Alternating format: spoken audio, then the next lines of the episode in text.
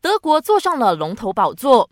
欧洲杯预选赛继续，德国凭借哈尔斯滕贝格的个人国家队手球，格纳布里补时破门，最终在客场二比零战胜北爱尔兰，送对手第一场失利，目前四胜一负，登上 C 组头名。排在第三的荷兰则四球零封爱沙尼亚，喜迎两连胜。